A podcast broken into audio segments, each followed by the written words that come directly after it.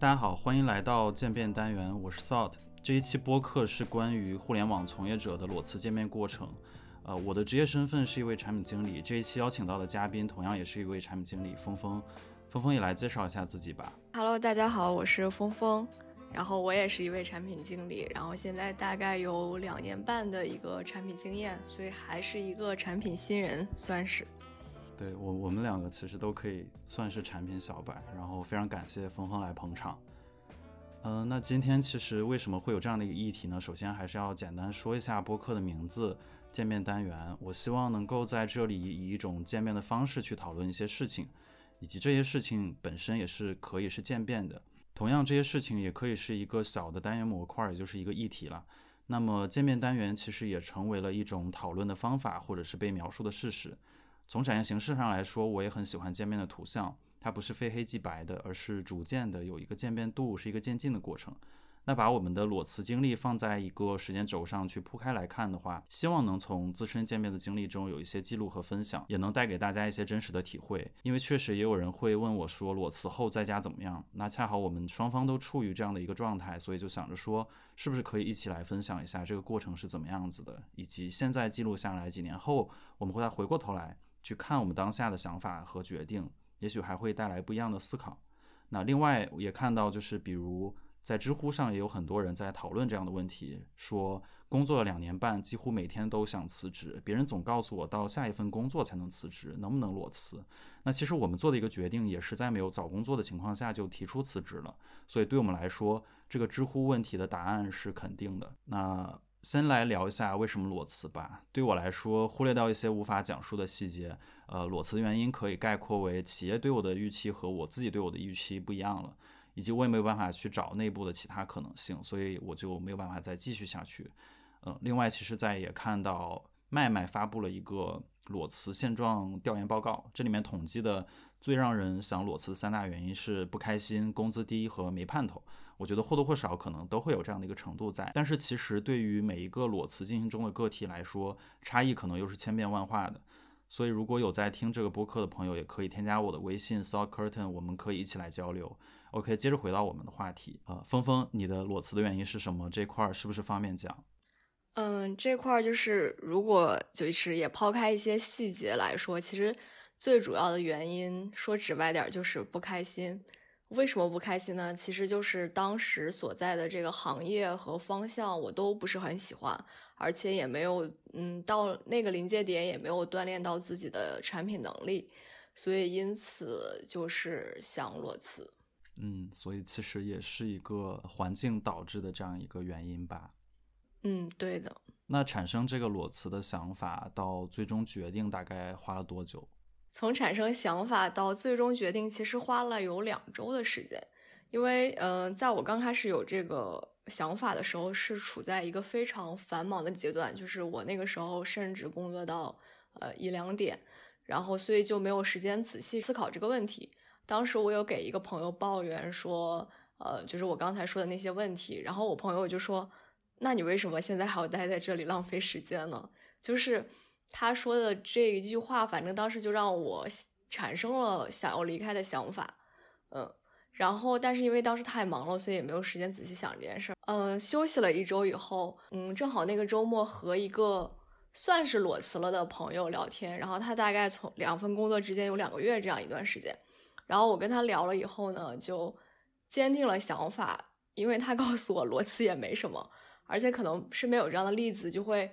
让你对件这件事情减少恐惧吧，嗯，然后第三个原因是我当时就会发现自己，就是你可能在心理上会觉得自己还能承受这个工作强度或对这份工作的不满意，但是你从你的身体变化上就会发现，其实身体就产生了一些呃抗议，就比如说我当时开始在脖子上长痘痘，但是我之前从来没有在脖子上长过痘痘，就是或者皮肤的变化呀各方面。让我觉得，嗯，其实是一个比较明显的信号吧，嗯，嗯，其实压力也比较大。就是我当时，你刚才说到身体的变化，就是长痘痘这块儿，我其实当时也是每天睡觉不好嘛，所以就身上会也会有一些反应啊，就是可能心跳也会比较快。当然，我产生想法到最终决定这个时间其实比你这边要短一些，我差不多大概呃一天的时间就萌生这个想法到最终决定，然后包括跟家里还有跟朋友去沟通，就非常的坚定去做出来这样的一个决定了。嗯，不过你当时其实也算是有突然的 原因导致的。对，所以就会花的时间更少一点。对，所以你这两周的时间，就是比如这个过程，现在回过头来看的话，它困难吗？就是会有什么阻碍吗？嗯，其实我觉得对我的阻碍来说，也是对大多数人针对裸辞这个决定的阻碍吧，就是非常的现实，就是经济原因。你可能会在比较长的一段时间内没有经济收入。对，然后你还需要自己来交社保这个样子。但是其实一般来说，大家如果工作几年，其实是，呃，有一定的积蓄可以 cover 这个成本的。但它毕竟是一个损失。第二个原因可能就是社会对我们的规训吧，我感觉会觉得说人必须要有工作。就是这个，其实是社会对我们的规训，是我们很难克服的一个潜意识里面的东西。你就会想，哦，那我不工作了，是不是不好这样子？对，而而且他会，就是说他会告诉你说，你裸辞其实是一个冲动的决定，你为什么不呃再忍一忍，然后等找到工作了以后再辞职？然后你自己心里可能会有很多声音，就是说，啊，我是不是不负责任？啊，我是不是一个比别人都娇气的人？为什么我现在就忍不了了？这样子，其实说服自己这些还是挺难的。确实，内心会有很多这样的声音。对我来说，其实就首先就是可能现实层面，就是你刚才提到那些经济成本也好，然后比如说社保啊什么这些，其实都是一个需要考虑的嘛。其实最困难的，对我来说的一个最困难的阻碍，最大的一个阻碍还是说服自己，然后包括怎么样说服其他人，因为。自己说服了之后，把这个想法去讲出来的时候，还是会有现实中的人来反对的。所以就是怎么样去说服他人，也是一个这个过程中的一个阻碍。但是如果自己想法清晰的话，坚守住的话，其实其他人也会尊重，呃，我们的这些想法吧。嗯，而且我感觉其实说服他人的这个过程，其实也是在说服自己。啊，对的，就是。就是他人的那些声音，往往和自己心里的一部分的声音是重合的。就是很多镜子在照自己，我们也在这个过程里面去更加坚定自我的一个想法。对，对对对。而且说实话，就是在这个地方不免要讨论的一个一个东西，就是说这个裸辞的决定到底是不是。对的，就是什么情况下是要一边找工作一边再考虑辞职，什么时候是裸辞？我觉得这个时候其实就是要看你心里的一个临界点，就是比如说你现在这份工作就让你真的有种深陷泥潭的感觉，然后你如果不尽快出来，其实会让你越陷越深，或让你状态更差，会给你带来其他的负面、更负面的东西。这个时候不妨说。给自己休息，其实人在一个泥潭里的时候，其实是会阻碍你的思考，而且你那个时候的视野也是很狭窄的。而且其实，就是判断我们是不是在这个泥潭之中，其实我们是最了解的，就是我们的无论是心里的声音也好，然后我们的一些小的念头，包括我们身体上的反应，其实这些。都我我们自己最清楚，我们是不是在泥潭里了。然后别人可能，别人提出来一些反对意见的时候，他们其实没有办法太。感同身受我们的一些境况，这个泥潭中的一个状态，还是我们最清楚的、最了解的。可能大家在做这样的一个裸辞的一个决定的时候，这个临界点就是不是新陷泥潭其中的这样一个临界点的一个感受，要去自己做一个比较身体和心理层面的这样一个评估，我觉得才能得出来一个这样的一个结论。嗯，而且其实经济成本确实还是要考虑一下，就是你可能要评估一下自己现在手里的积蓄能支撑自己多长时间的不工作，对，这个还是挺重要的一件事。OK，明白。那其实说到我们自己的这样一个裸辞的一个经历呢，我们也想再讨论一下，比如说身边朋友的一些裸辞的现状。所以，呃，峰峰，你这边有没有，比如说身边一些朋友有过这样的一些裸辞的经历呢？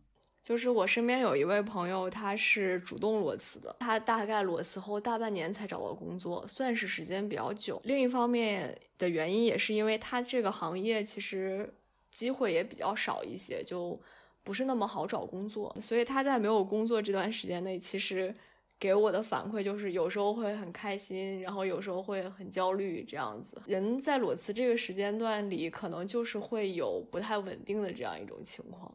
然后我身边另外一个朋友，他算是被动裸辞，就是他本来辞职的时候是有 offer 的，但是他后来综合评估了一下，决定拒掉那个 offer，所以他又重新开始找工作。他这个时间大概也有两个多月。他是一个我认识里的人里面就是很理智，然后情绪很稳定的人，但他后来跟我讲，他在其中一个多月的时间也突然开始焦虑了，嗯，就可能。没有工作在家以后，人真的会想很多东西吧？OK，两种裸辞的一个状态吧，一个是主动，一个是被动，最终其实也回到了一个工作之中，是这样吗？对，而且第二位朋友后来就是他现在已经在上班，他跟我说他很珍惜这段经历，他也用这段时间比较闲暇的时间做了一些。自己之前想做没有做的事情，而且他感觉以后人生可能估计就没有这样一个休息两三个月这样的一段经历了吧？那你身边有没有裸辞的朋友呀？我身边有找到工作之后去休息一段时间的，然后去入职的，找到下家，然后比较稳妥的这样的。嗯，裸辞的其实没有，但是可能有在裸辞的预备中的这样的人会问我一些裸辞之后的一个状态嘛？就其实我们在录这样一个播客，也大概能去。给出来这个问题一些答案，这样我们可能也会聊一下，呃，彼此的这样一个裸辞后的身心状态是怎么样子，或者说裸辞后的一个日常是怎么样子的。然后我先来聊一下我的这个裸辞后的一个个人状态。呃，我的个人状态其实就是有膨胀的时候，就是最膨胀的，就是一天面三家公司，好几场面试，就从早面到晚，然后还有去线下的。就是这个是就是很膨胀的一天，然后也会有很情绪很不好很 down 的一天，就是一天一场面试都没有，躺在床上就什么也不想做，然后那个时候的感觉就是焦虑和失落。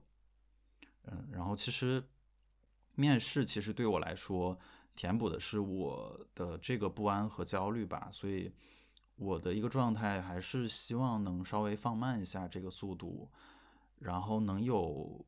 跟自己多待一些时间的这样的机会，所以我可能会去在后续的一个时间里去尝试去调整一下这个节奏，但是也不知道会呃有有什么样的一个情绪的起伏了。还有一点就是我发现，就是周边人的情绪，就是可能我离职前的这家公司的一些人，他他们有些情绪也会被我有一定程度的。影响他们表现出来的震惊，要比我自己对我自己的一个裸辞状态还要震惊。就是我觉得这块还挺有意思的，就是可能围绕 自己和周边的一个气场都在有些影响吧。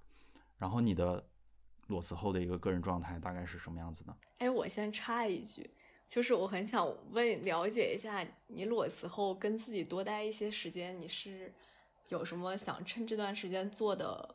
在工作时间无法做的事情吗？我觉得这个跟自己多待一些时间，其实就是，呃，第一是我想去享受一下现在的一个这样，嗯，他说不上是放松还是，呃，停滞的一个状态，也可能是这样一个停摆的状态，当然也可能是一个很轻松的一个状态，然后也可能是一个很焦虑的一个状态。就是我觉得这样的状态在人生中可能也难得有几次嘛，所以我其实想，呃，让自己去在当前的这个状态里面有一个安静的相处的跟自己相处的这样一个时间，嗯，当然就是可能也会做一些事情，会就读读书啊，然后喝喝咖啡啊什么的，然后或者就就晒晒太阳，或者说像现在咱们这样去录录一期播客，对，更多的去记住当前的这个时间吧，因为可能。如果再去忙碌，或者说在一个比较快节奏的一个工作中，这样的机会就不多了嘛。所以我其实可能想在嗯这些方面去跟自己多相处一些时间，对，可以嗯适度的去调整一下这个节奏。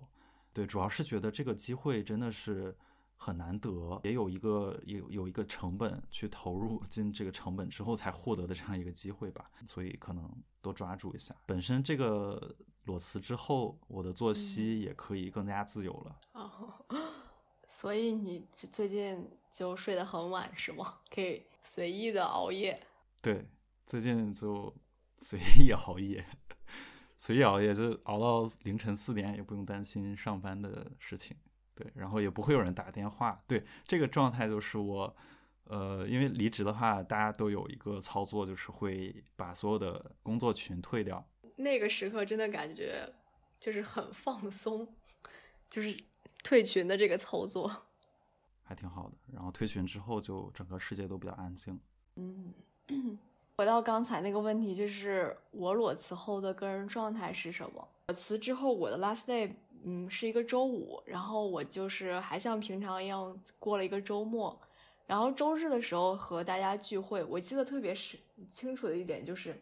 然后大家都在抱怨，说明天还要上班。这时候就想到自己明天就不用上班了。然后我突然就觉得也没有失落，或者就是很特别开心，就是一种很神奇的、难以形容的感觉。就是你的生活突然和周围人不同步的那种感觉。就比如说，可能我们从小读书、上学，然后呃到参加工作，然后这个过程中都是和大家一起在前进的感觉，对。然后突然。和身边的人不同步了，这个时候就还蛮奇怪的感觉。你说的这个同步，更多的是在哪个层面上的同步呢？嗯，我说的这个同步，可能是指的一个，也不是很好说，它有一点类似，说是我们所谓的同龄人或者同辈人的压力这种东西吧，但也不是那么类似。就是说，呃，就是你生活的一个规律或者一个日常，其实大体上来说，作为一个普通人，是和你周围的这些。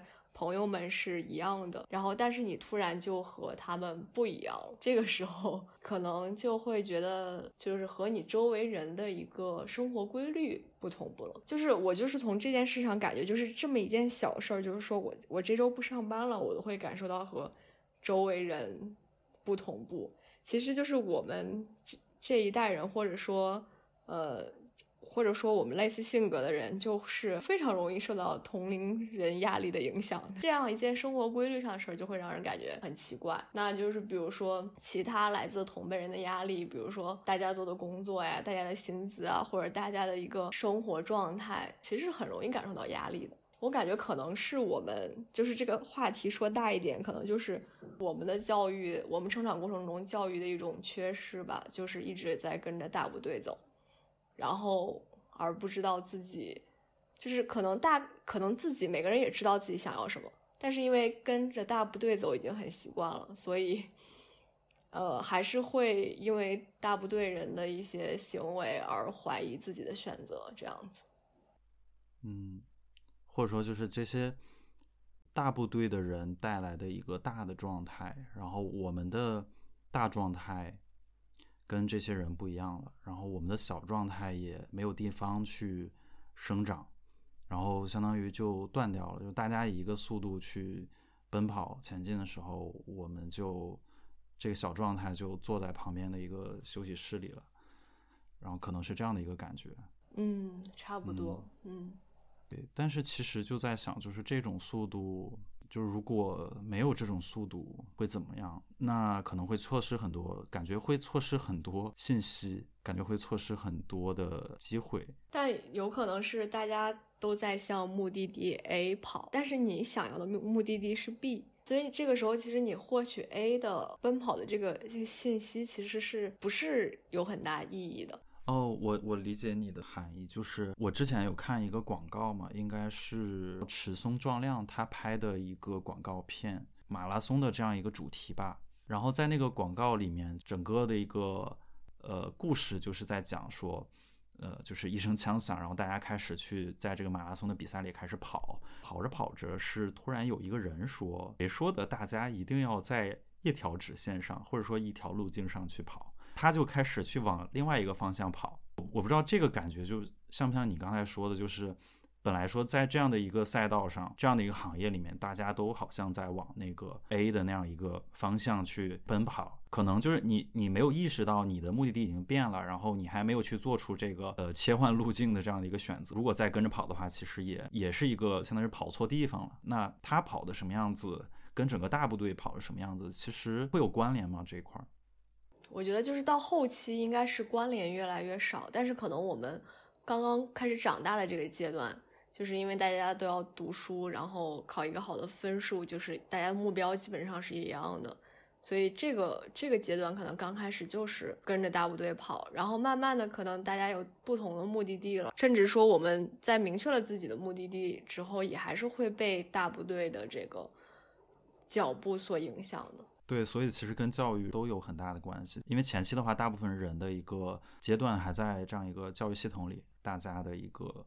思想的一个惯性还在，这个东西可能需要一段时间来摆脱。嗯，感觉这个东西其实还是挺难克服的。然后说到裸辞后的个人呃状态，另一方面就是比如说找工作的这个状态，我发现就会比在职的时候更加的，就是如果不好好平复心态的话，就会更加的焦虑。就是在职的时候可能说这个。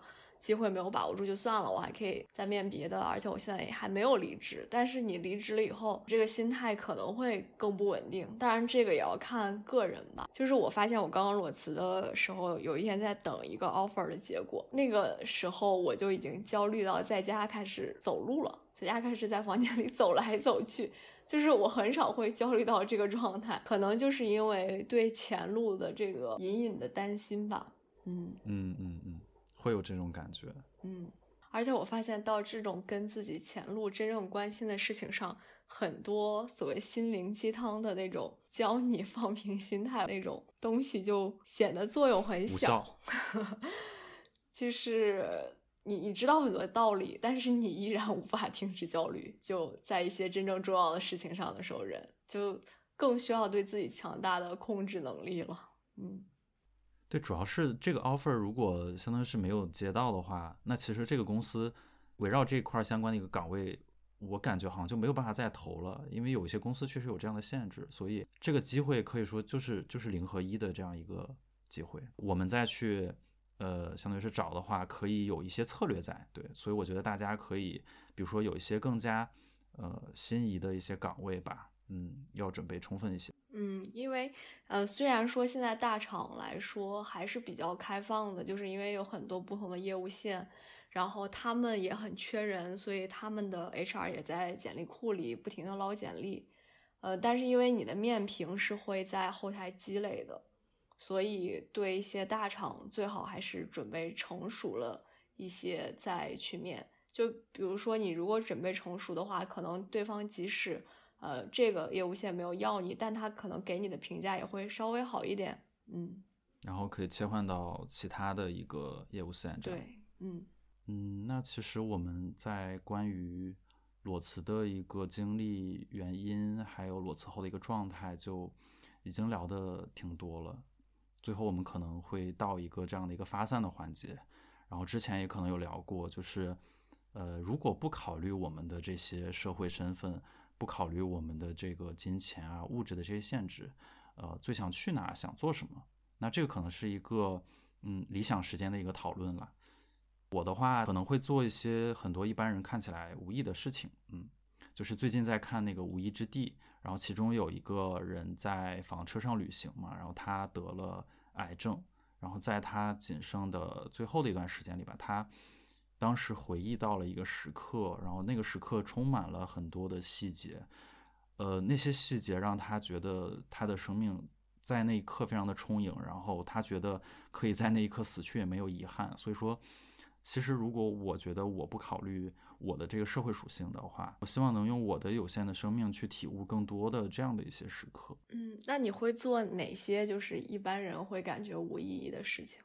我会去，比如说，呃，有这个不同的介质的这样的物体，然后去透过光看到这个物体折射出来的光的一个纹路是什么样子的。这些物体里面可能还装有一些不同的液体，然后这些液体在折射出来的光线，这些细节就会让我很着迷。它看起来其实就是一些无意的事情，很多自然的物理的一些现象中，我觉得我都能够去找到这种看起来好像没有意义的一些。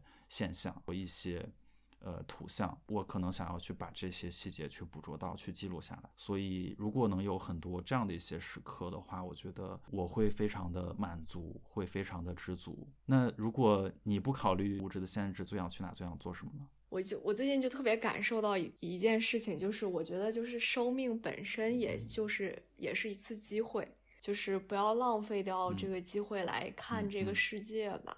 如果真的不考虑社会身份，然后我也有这个，呃，经历的话，我可能会想尝试不同的职业。